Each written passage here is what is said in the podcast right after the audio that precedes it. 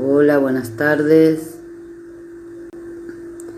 Estamos esperando que se una Ivette.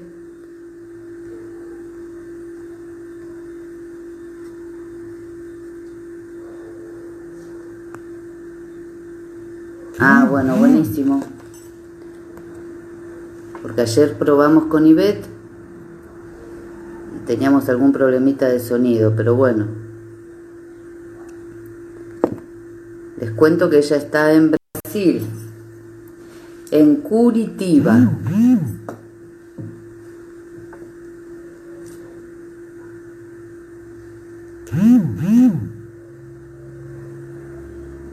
Ahí está Ivette.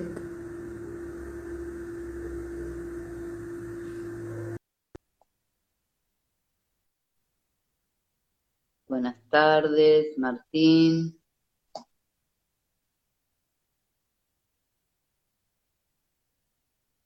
Ivette, ya te acepté, ¿eh?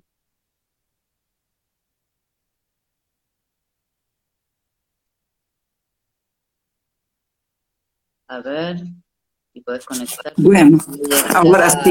Hola, ¿cómo estás? Hola, ¿cómo estás? Todo bien. Bueno, hoy sí, mejor, ¿viste? Sí, se escucha bien. Yo ya les pregunté a los chicos cómo se escuchaban, me se bien, estamos listos. Se van uniendo a la charla. Bueno, Sí. ¿cómo estás? ¿Todo bien? Acá un poco de frío. Sí, está muy frío acá en Curitiba. Es Recién les contaba a los chicos que vos estás en Brasil, en Brasil. Curitiba, está bien, ¿no? Curitiba, no, no sul de Brasil. sur de Brasil. Ah, mirá Eso. vos. Bueno, si hace frío allá, imagínate acá. Ah, sim, imagino. Eh, acá se, se é muito úmido. O frio não é seco, é úmido. Claro, claro, entonces se siente más, ¿viste? Sim, bem mais. Eh, bueno, si querés yo te voy haciendo la presentación, ¿viste? Porque por ahí, Sí. eh, por el tiempo, el Instagram, ¿viste? Que es una horita nada más, así Sí. que la charla seguramente da para mucho más. Pero Claro. bueno, eh, les voy a contar a, a quienes nos están viendo, participando de este vivo, que estamos con Ivette María Caribe da Rocha. Ella está en Curitiba, Brasil, como recién nos contó. Es abogada, es licenciada con posgrado en Relaciones Internacionales de la Facultad de Arte de Paraná. Fue coordinadora del grupo de trabajo Operación Cóndor de la Comisión de la Verdad, Memoria y Justicia de Paraná. También eh, fue coordinadora de, del Servicio de Justicia y Paz, SERPAG, Brasil. Eso me gustaría que nos cuentes un poquito, qué es, así los también eh, los chicos conocen, porque hay muy buenos artículos, hay muy buena información como para que puedan acceder. ¿Qué es el SERPAG? Ele separa, é, ele separa é, é uma organização que existe desde 1974, foi criada em Colômbia, em Medellín, e, e Adolfo Pérez Esquivel é seu presidente de honor desde então, e se ganhou o Prêmio Nobel da Paz em 1980 e todo o dinheiro del prêmio eh, se quedou com um pouquito para comprar-se sua habitação e lo, lo restante le, le entregou para que se formaram os secretariados em cada país. Então, temos secretariados de, desde México a- hasta Brasil, Paraguai, Uruguai, em todos os países acá de, de continente. E trabalha com a não violência. Então, é, é um trabalho com direitos humanos e não violência.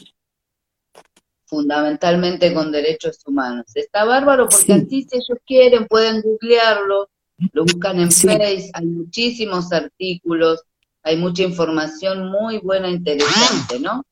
Para conocer también eh, y para que, bueno, para que ellos puedan eh, intervenir en muchas situaciones y obtener herramientas, porque también hay, eh, ofrecen distintas herramientas para la defensa de los derechos. humanos. Entonces, Les puedo enviar también la, el relatorio de la Comisión de, de Verdad que está eh, de forma online, por internet, se puede enviarles también. Ah, bueno, bueno, dale, Beth, buenísimo. Sí. Claro. Bueno, eh, sigo porque es, tu sí. currículum es inmenso, así que voy a, voy a de, voy a destacar algunas cuestiones que tienen que ver como eh, actúa como abogada en la área de defensa de derechos humanos y en defensa de migrantes y refugiados. Sí. Eh, también realizó un estudio sobre la formación de los militares y todas las fuerzas de represión en América del Sur durante la dictadura de los años 60 y 80 y las consecuencias que tuvo esto, ¿no es cierto? La conexión con los medios militares sí. y norteamericanos. Eh, en este sentido, también eh, comenzó a estudiar los métodos utilizados por los agentes del Ministerio Público Federal, jueces y delegados federales que trabajaban en, digamos, en este caso en la operación Lava Jato en Brasil, sí. pero que podemos aplicarlo a otras situaciones en el resto de Latinoamérica digamos, a otras, a otras, eh, a las mismas estrategias y métodos en, sí. en, otros países de Latinoamérica. Concluyendo que los métodos de intimidación y detenciones violentas, acompañados de espectáculos reales de los medios conservadores, contenían un claro objetivo de destruir los grandes proyectos económicos y los grandes avances sociales de los gobiernos izquierdistas de Lula y Dilma. En este caso, lo que ocurre específicamente en Brasil. Sí. Eh, que estos métodos son difundir el odio, las mentiras, ¿no? Eh, generar violaciones de derechos, y ahí es donde se comienza a aplicar y a, y a, y a eh, poner en, digamos, de forma más mediática, digamos, el concepto de lawfare, ¿no? Claro. Entonces, mis saludos a todas e todos, em especial a prof. Eh, Nancy e toda a sua equipe por la invitação a esta charla com vocês. Eh, queria lhes dizer, lhes dizer que me alegro muito de que tenham interesse por el tema de la oferta. É muito importante eh, conhecer todos os métodos. Eh, já lhes pido perdão por mi portunhol e quem não me entender me chama a atenção, por favor. Pero antes de ingressar no tema, me gostaria recordar que em todas as pesquisas que hice por la Comissão de la Verdade, eh, los jovens los maestros y los trabajadores fueron los que más lucharon en las dictaduras porque no acepta, aceptaron la opresión. Pero las formas de lucha cambiaron hoy. E por isso que o conhecimento da história e dos métodos passados é importante para não se repetir os errores de outras épocas, para a defesa da democracia e das liberdades. Hoje, os golpes às democracias não são pelas armas, nem por los militares. Eh, aunque as polícias internas eh, sejam violentas com, los, com as manifestações de movimentos sociais, Los golpes se dão por treinamento de jueces, fiscales federales e policias federales. Esses treinamentos com juízes, fiscais, federais se fazem desde órgãos judiciais e de defesa de países poderosos, como Estados Unidos de América, Inglaterra, entre outros. E a, a persecução ocorre em contra os governos, como disse a profe, que defendem as causas sociais. Os argumentos de los agentes eh, perseguidores são sempre o combate à corrupção e ao comunismo. Para isso, têm a colaboração de los medios de comunicação, comunicação mais conservadores e assim todo como se fora um show midiático com o fim de convencer a la sociedade que estão salvando o país, são os heróis. E dos corruptos, salvando dos corruptos e dos comunistas. Usam as leis e as estruturas públicas para poder acionar e assim eh, fazer suas operações e a isto lhe chamamos lawfare. E por que tudo isso acontece? Sempre para permitir o ingresso de las grandes corporações internacionais que vêm a saquear as riquezas nacionais, como o petróleo, os minerais, terras, floresta, águas e a destruição de grandes empresas nacionais. Por tudo isso, é muito importante conhecer o e todos os métodos chamados de guerras, novas guerras jurídicas, híbridas, né? Que não são as guerras feitas com armas.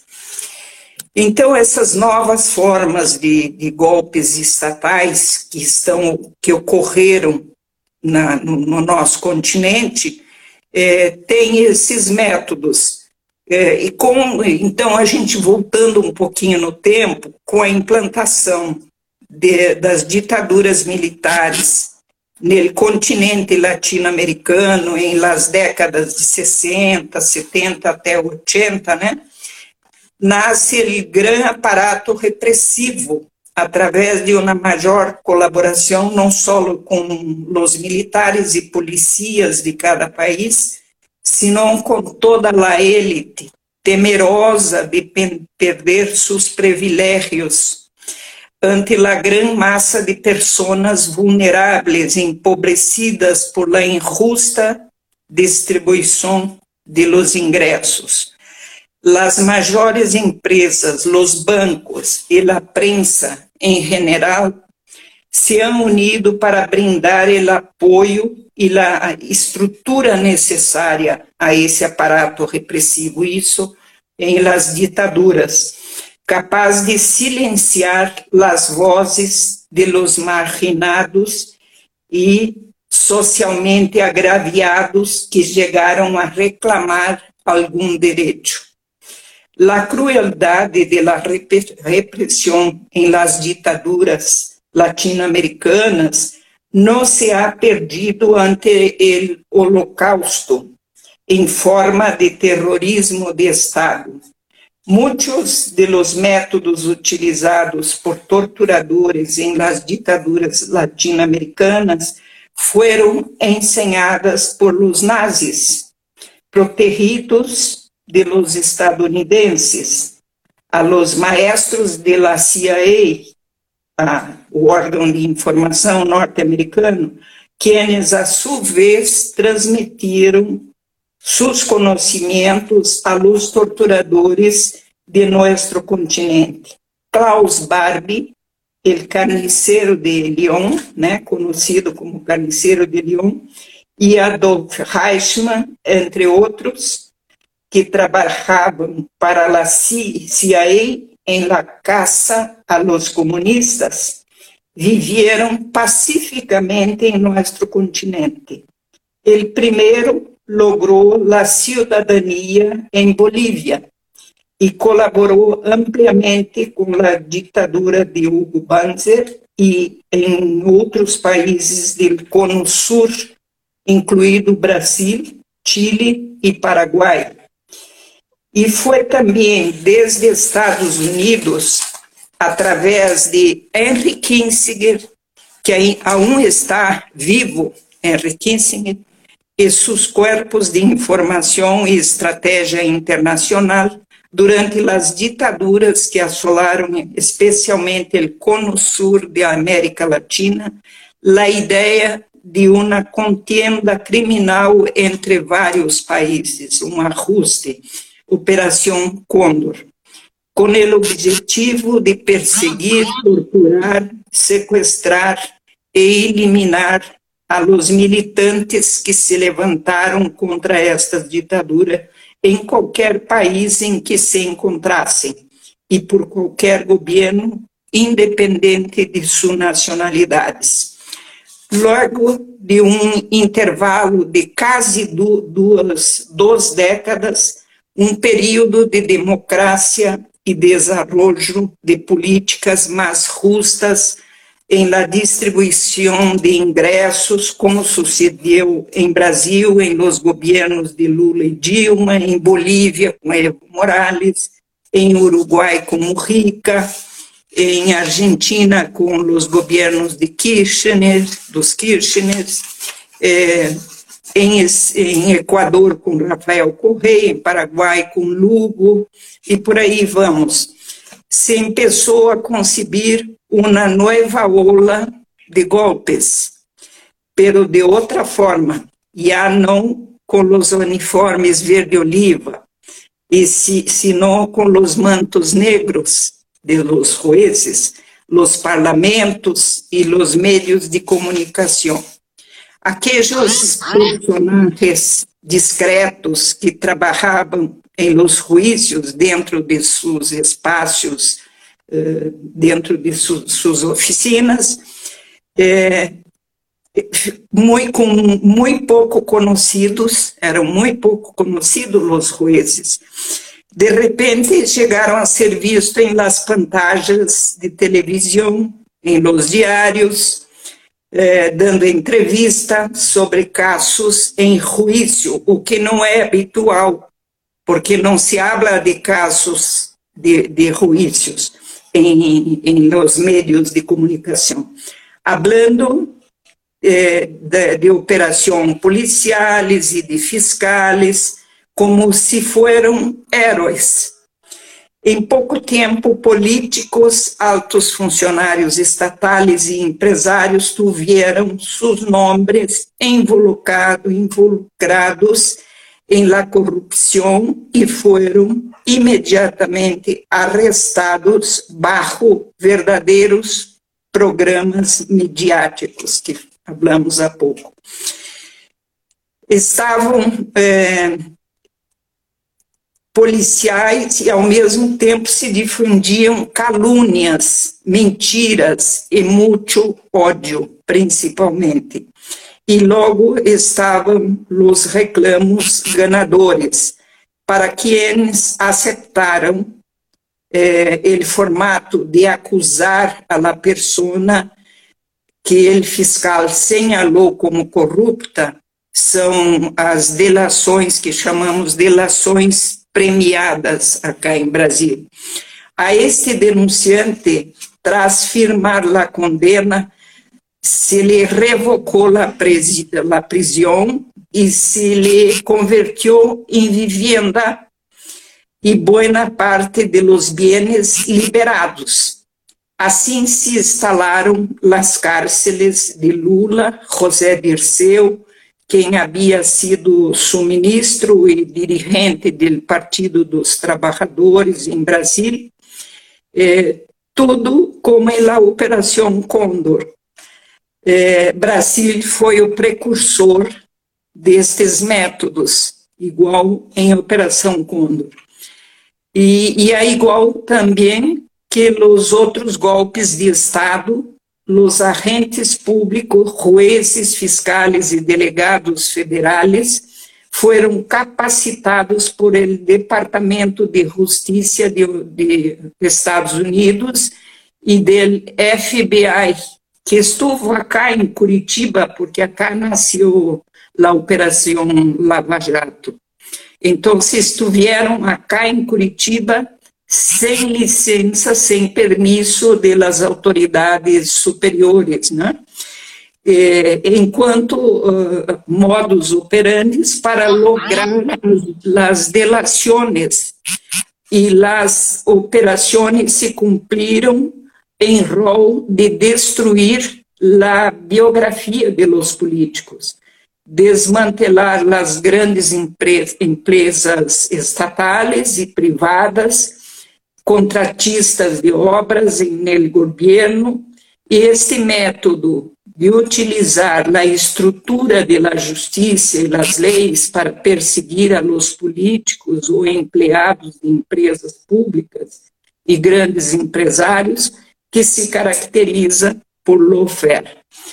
O lawfare começou a ser estudado por vários juristas em Brasil, especialmente por aqueles que hicieron e hacen defensas de, de prisioneiros e perseguidos por la chamada Operação Lava Jato, tendo como coordenadores a dois servidores públicos uno el fiscal federal Deltan Dallagnol e outro el juiz Sérgio Moro.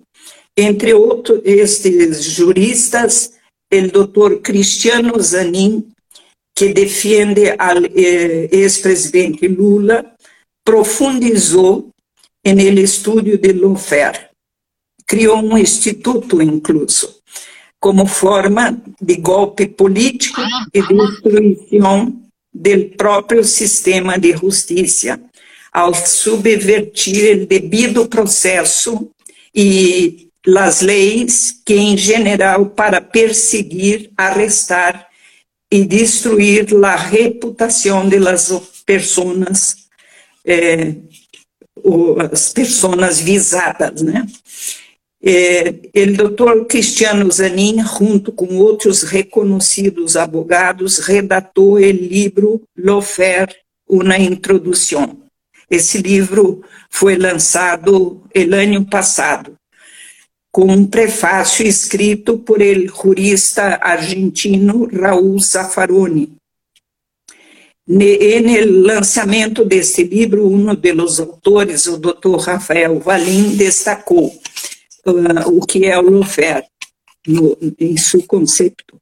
É um, é de hecho um fenômeno complexo e multifacético que ocupa um lugar central em la reflexão sobre as democracias constitucionais contemporâneas e aún em luta, como é caso de Brasil, Argentina, quase todo o nosso continente são eh, constituições eh, recentes, democracias recentes.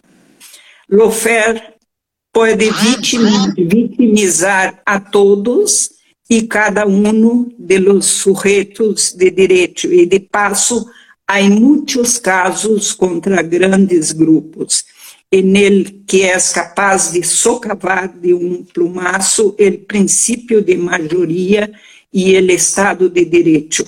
Quienes pensam que o lawfare se restringe a domínio político também se equivocam, porque qualquer um de nós pode ser apontado por alguém que hace uma delação e te podem levar preso eh, bueno, que destruir. Eso es lo que te iba a preguntar, pero bueno, ahora sí. cuando te quería preguntar algo que estaba pensando mientras sí, vos nos contabas esto. Claro, claro. Entonces, eh, esse, esses cursos eh, a juízes eh, fiscais federais no Brasil sempre em 2009, eh, de passito, em silêncio, concursos impartidos em la escola, em, em Brasil, em la Escola Superior de Guerra, desde a Embajada de América do Norte. e com a aprovação de várias leis que foram também sendo apresentadas em silêncio. A sociedade nem sabia o que era. Para consolidar o formato do golpe de Estado. A lei antiterrorista, a lei de delação obrigada, e algumas outras serviram ao golpe de 2016 contra a ex-presidenta Dilma Rousseff. Por tudo o que vemos hoje em Brasil, Equador, Peru, Peru teve um ex-presidente que eh, se suicidou porque foi tão perseguido, tão eh, odiado por la sociedade que se, se preferiu a morrer. Equador, com Correia, né, também, e os intentos em Argentina com ele Ruiz Bonadio, é, é necessária uma ampla reforma do poder judicial, fiscal e policial em toda a América Latina e, la próprias, e as próprias constituições, para que nunca mais se permita a los funcionários públicos de qualquer âmbito sejam dirigidos por organismos ajenos a seus países e provoquem uma destruição incomensurável às economias, às instituições e à soberania de los países e, finalmente, à democracia. Mas para que isso nunca se repita outra vez, é necessário conhecer todos os métodos e estar atentos. É isso. Claro, porque porque eh, el nosotros podemos decir que es una transformación de la violencia, ¿no es cierto? Porque sí. estaba pensando, es una guerra sin armas, pero además sí está cargado, como dijiste vos en una parte de tu lectura, eh, tiene, es más profundo de lo que parece. No es solo el uso de la ley o el uso eh, de la justicia para determinar determinadas, para generar determinadas situaciones.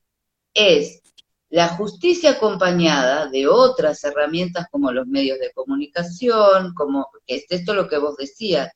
¿Cuál es el lugar que tiene? Porque digo, ahí hay muchos actores sociales que están que se pueden identificar y que eso también hay que ser consciente. Primero vamos a, bueno, en pocas palabras, ¿qué sería el lawfare?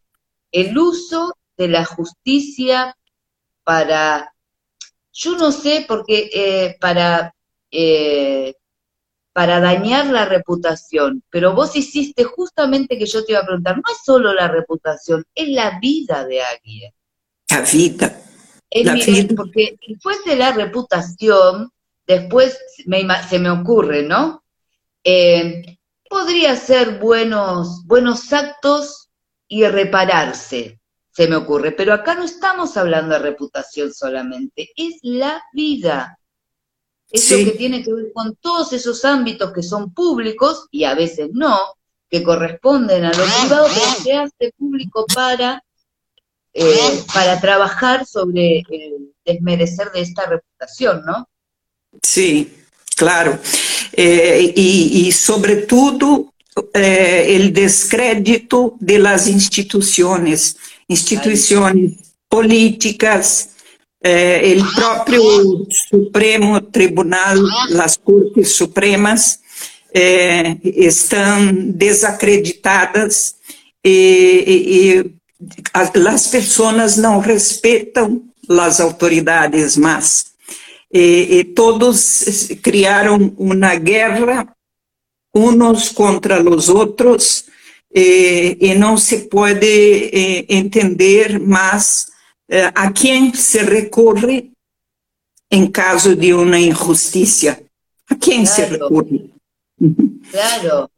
en realidad la propia justicia se está dañando de alguna forma. Sí, claro. En, buscar estos intereses, lo que es terrible, porque la base, digamos, uno deja de creer en la justicia, claro. volvíamos, según algunos teóricos, al estado animal, en todo caso. Sí, ¿sí?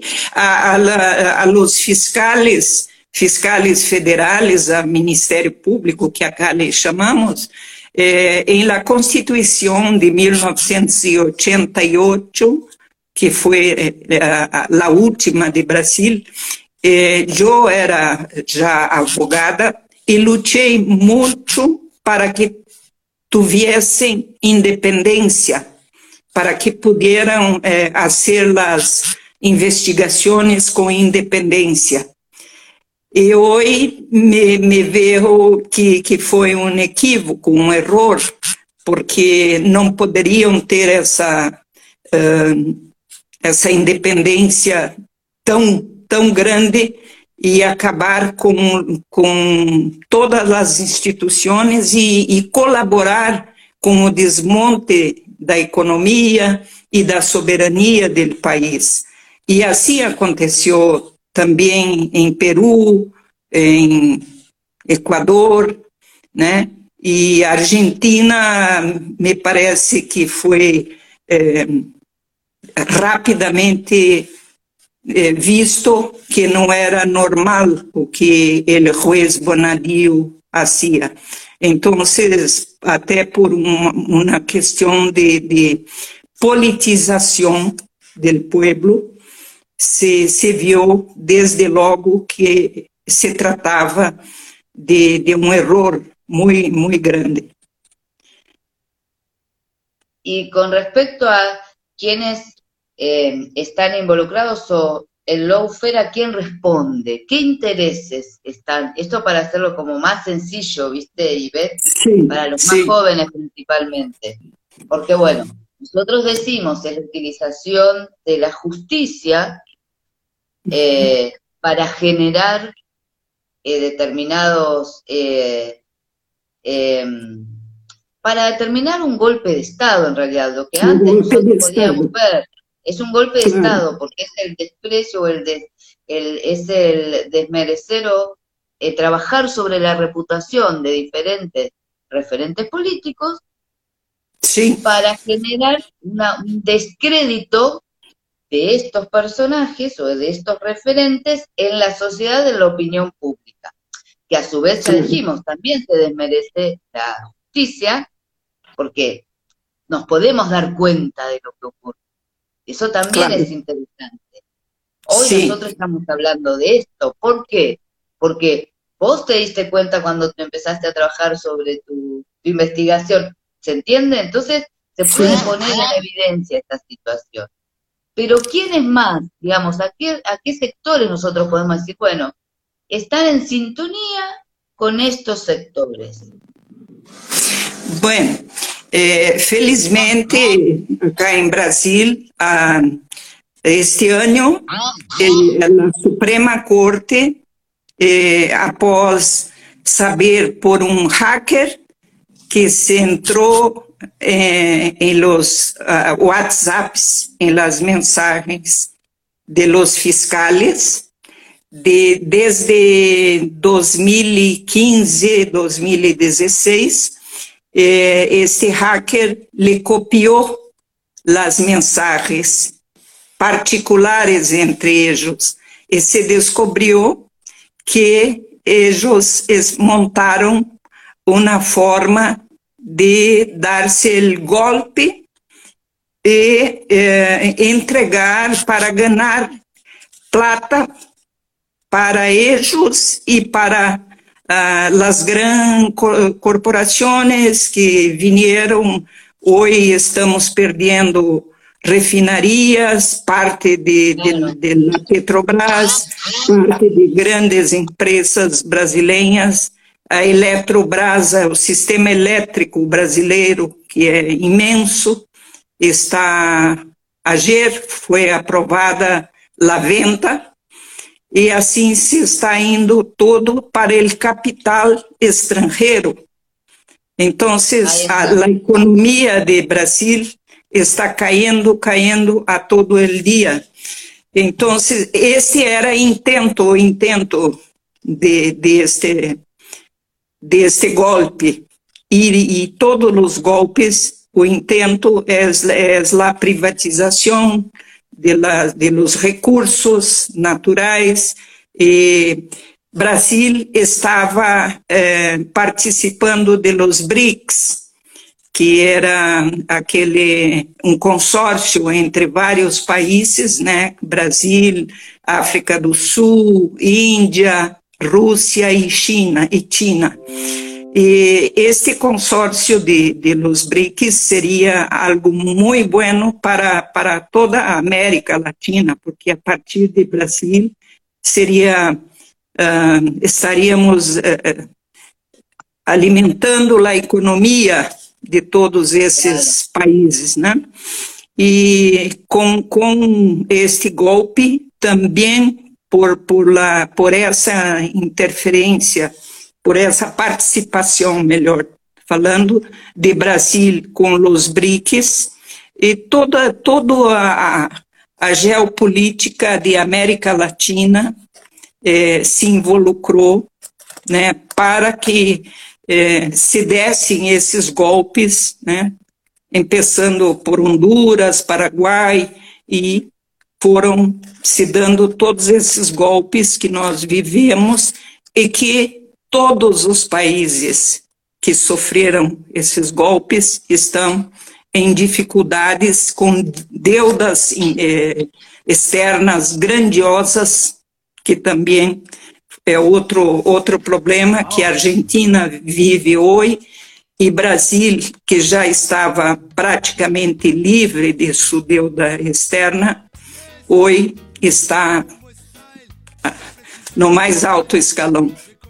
Então, todo, todo isso eh, aconteceu no marco destes golpes, né, através de lawfare.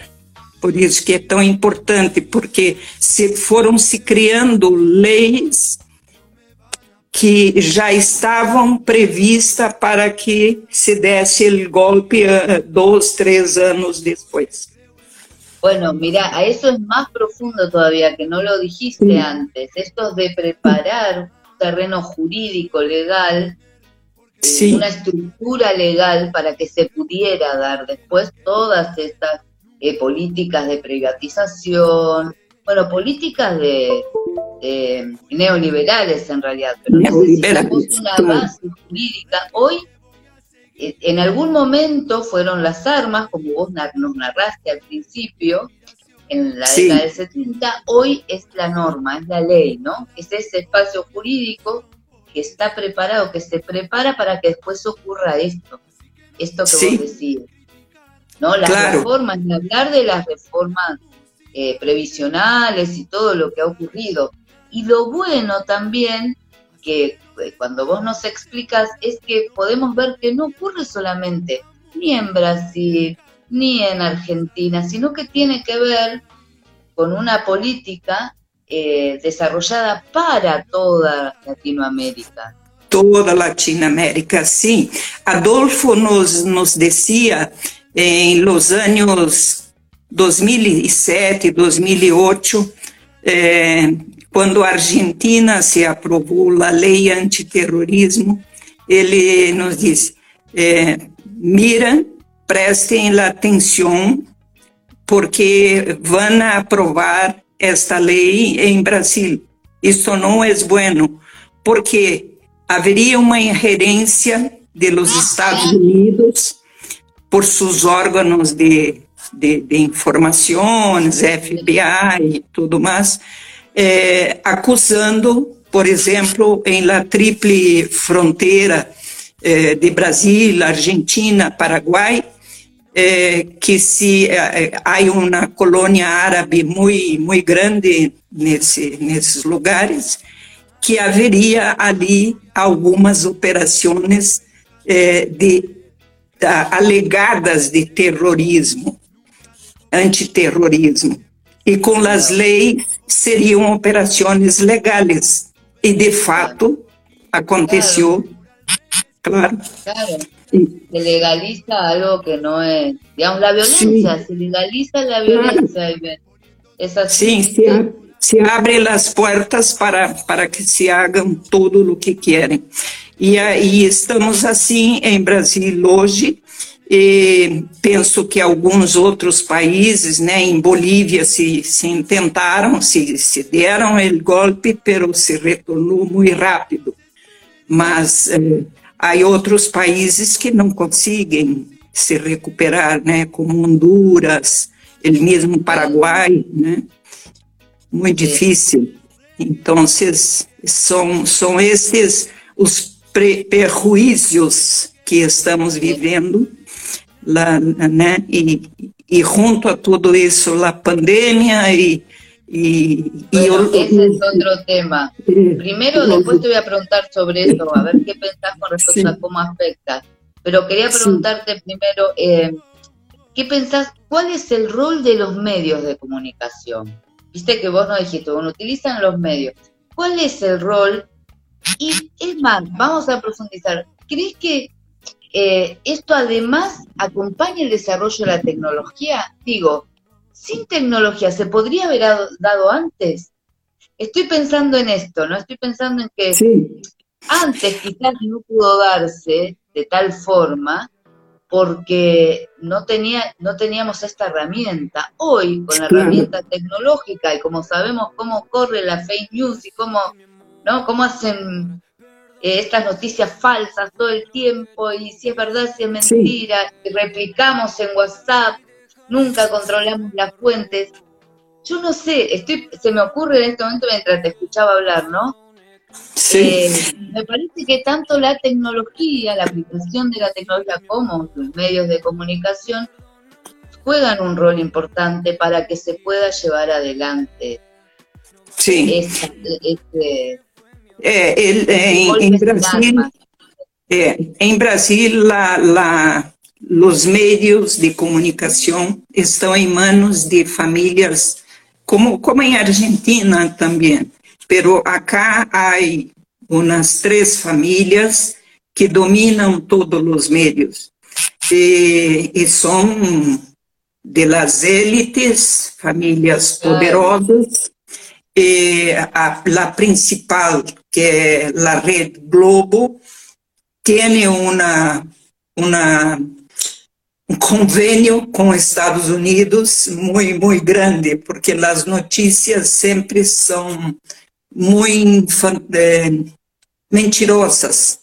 Se alteram sempre a verdade de alguma forma, de forma sutil, se alteram a, a verdade para que é, é, não se saiba exatamente o que está ocorrendo.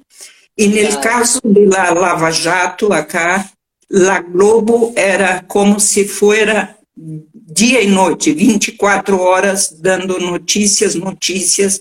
Manhã, por 5 horas da manhã, já estavam os, os policias federais fazendo apreensão de computadoras, de, entrando las casas de, de, de políticos e de, de pessoas famosas para, para aparecer daí durante o dia como se fosse uma novela em capítulos, todos os dias, todos os dias.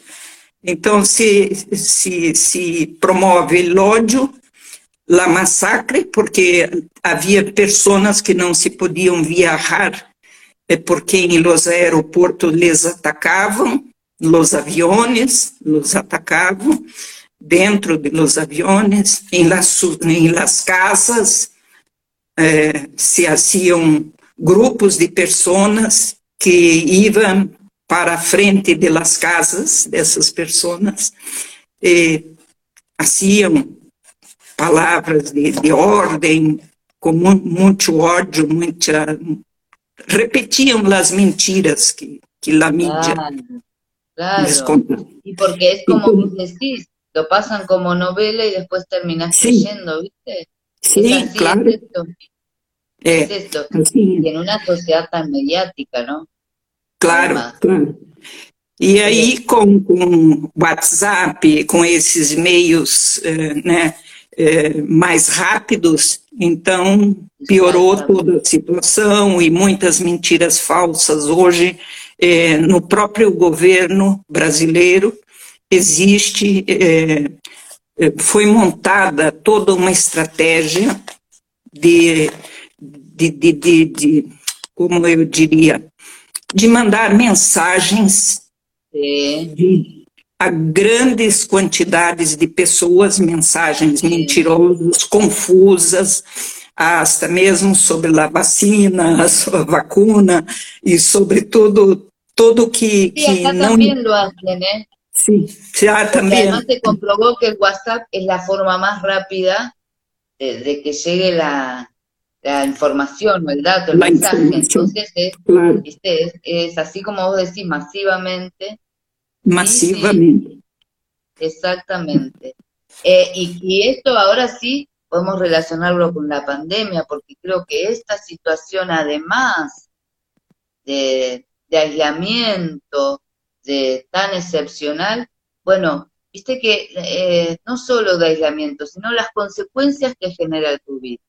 Porque nosotros Sí. tenemos países donde, bueno, pasó en Brasil, que en principio no había medidas tan restrictivas y el propio Bolsonaro decía que no había que creer en el virus, pero sin embargo la gente se muere y a eso, este, esa Sí, información, ese dato concreto real, no podés Claro.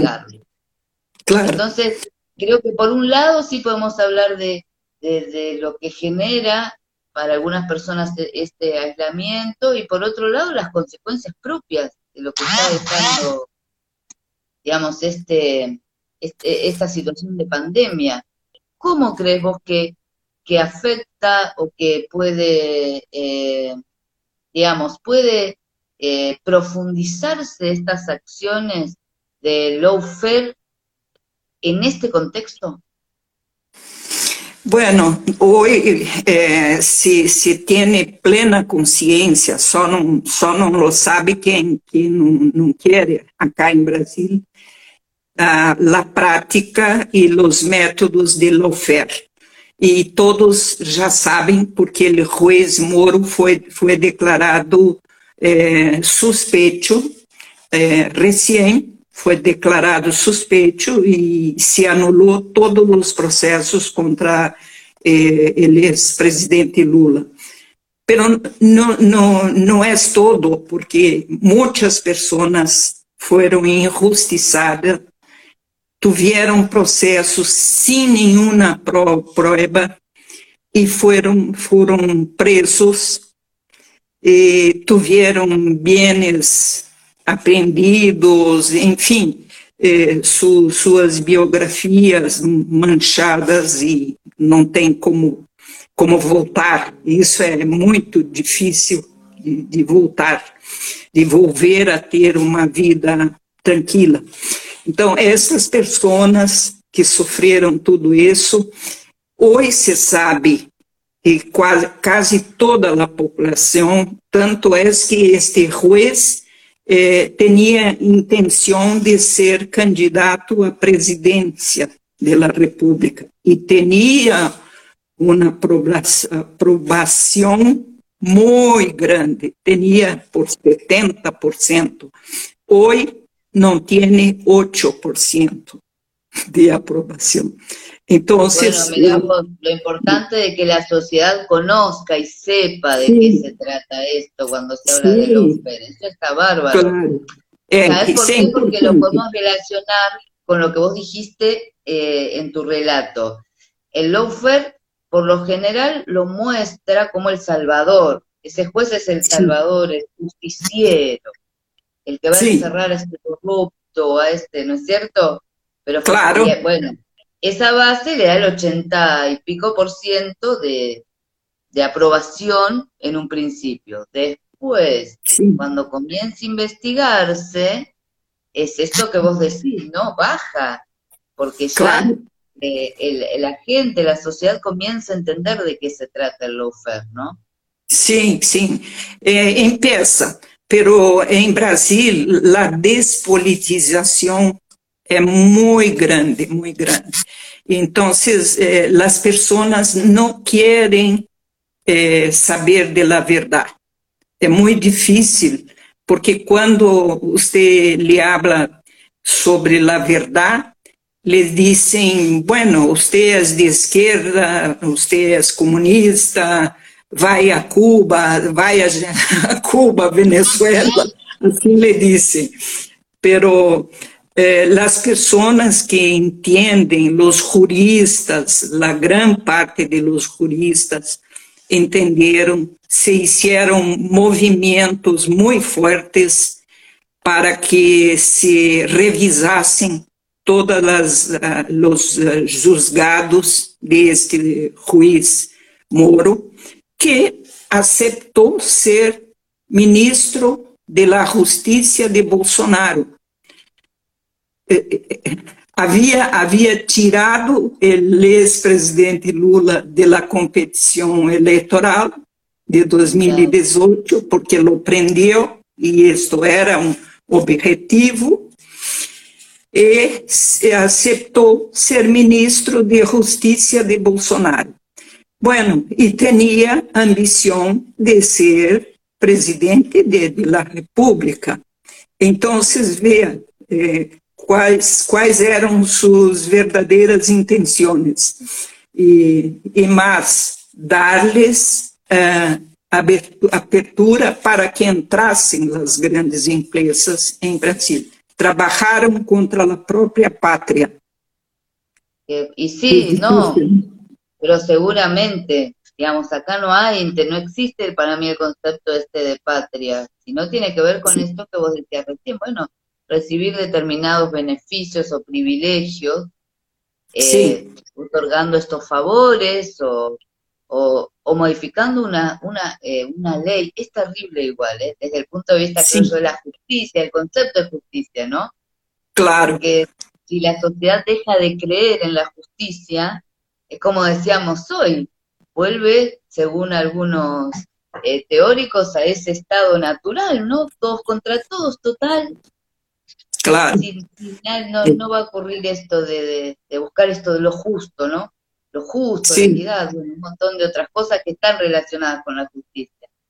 Y te voy a hacer una última pregunta, nos queda poco tiempo, Ivette, pero sí, sí quiero, quiero preguntarte ¿Cuál, ¿Cuál sería para vos una transformación o una, o una reforma judicial necesaria? O sea, ¿qué es lo que vos decís? Bueno, esto es lo primero que tenemos que, que pensar en modificar para poder eh, mejorar esta situación o para que, que este lawfare pueda, pueda caerse o, o, quizás, a ver, sea más difícil que se sí. desarrolle. ¿no? Sim, claro. Bom, em primeiro lugar, fazer o que vos estás fazendo, dando a conhecer a los jóvenes, porque sempre são os jóvenes eh, que empiezam as lutas por, por la liberdade, por la democracia, são sempre iniciadas por los jóvenes. Em segundo lugar, dar a conhecer a maior parte possível das pessoas o que ocorreu, nunca olvidar-se destas histórias e pesquisar com profundidade. E, em último lugar, se fazer o trabalho que hoje estão fazendo os juristas acá em Brasil e, e penso que em muitos países, em Argentina, porque tem, tenho visto Zaffaroni eh, junto com, eh, com, com os juristas de acá, trabalhando no sentido de uma fiscalização de los atos de los juízes, porque sempre os juízes têm as leis, mas las interpretam como querem. Se tu és pobre, és negro, la, la interpretação de la lei é uma. Se tu és poderoso, tienes muita plata, la interpretação é outra. Então, esta livre interpretação. Eso te quería preguntar. Es la misma, pero es la libre interpretación. La libre interpretación. Então, isso tem que haver uma fiscalização muito forte, muito poderosa, e solamente com a participação da sociedade, porque temos o Conselho Nacional de Justiça, CNJ, em Brasil. Pero quem faz, parte? Hace parte os fiscales e os juízes e um representante de los abogados. Não, tem que ser a sociedade, os sindicatos têm que ter uma ampla participação da sociedade nesses conselhos para que o juiz seja eh, investigado e punido como manda a lei, porque temos uma lei para punir esses crimes de abusos de poder, como foi esses casos, foram esses casos. São abusos de poder. Então, eh, necessitamos desta, destas mudanças e uma mudança constitucional para que os juízes possam perder o cargo em casos graves como este que ocorreu. Porque ninguém, ninguém se paga de anos de prisão sem justa causa, sem provas. Quem vai pagar tudo isso? nunca mais se paga, né? Então, ah. é como as ditaduras. Quem paga as vidas dos, dos que morreram e tudo. Não se, não se lo paga nunca. Bueno, Ivette, eh, muchas gracias por aceptar la invitación. Seguramente te vamos a invitar nuevamente. Yo seguro. Para, para trabajar quizás algún tema con respecto a la justicia, que me encanta, la interpretación de la norma, que esto es muy interesante. Eh, también podemos hablar de derechos humanos, de lo que vos quieres, podemos hablar. Está bien. Podemos hablar sobre derechos humanos, migrantes, sí, refugiados. Y esto de la interpretación de la ley también queda poquitos minutos, pero sí eh, me parece que esto para aclararle a los chicos, si querés te los explicas vos, que la ley en realidad tiene un espíritu, tiene una interpretación, esto también. esto es lo que claro. vos hacías referencia hoy, está libre porque tiene una doctrina, ¿no es cierto? Un espíritu y una... claro. A interpretação, o espírito da, da, do espírito da lei, né? É, e os costumes de cada lugar, enfim, tudo isso. Mas eu, eu que agradeço. Eu agradeço muitíssimo pela invitação e me encanta muito que os jovens, seus alunos, eh, tenham este interesse por esse tema e por qualquer outro tema que, que nos que possamos aclarar, eh, podemos fazer a qualquer tempo uma nova charla. E me encanta además para poder pensar en, que lo que ocurre no nos ocurre a nosotros, ¿no? Tiene que ver con una cuestión latinoamericana, tiene que ver con pensarnos más, pensarnos más en lo colectivo, me parece. Claro, y empezar a identificar, ¿no? Poner en tensión esto, cada sector, el interés de cada sector. Esto es muy, muy para, para os jovens, para todos nós, mas para os jovens especialmente é muito importante entender como funciona, uh, como funciona a justiça e, e a justiça de cada país de, de nosso continente. É muito importante isso. Bueno, muchas gracias, Ivette. Shigu dice muy bueno.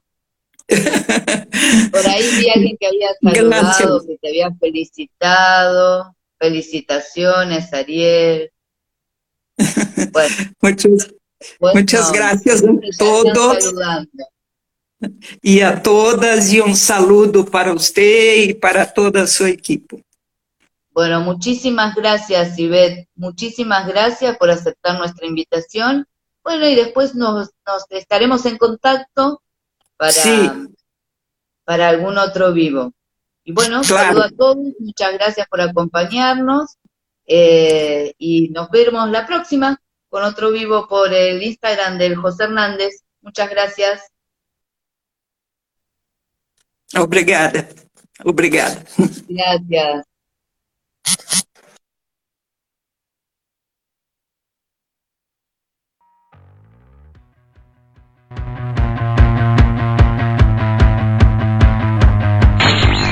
Estás escuchando Radio La José. Voy a brindar hoy en particular porque acá estás mirándome otra vez. Cuánta agresividad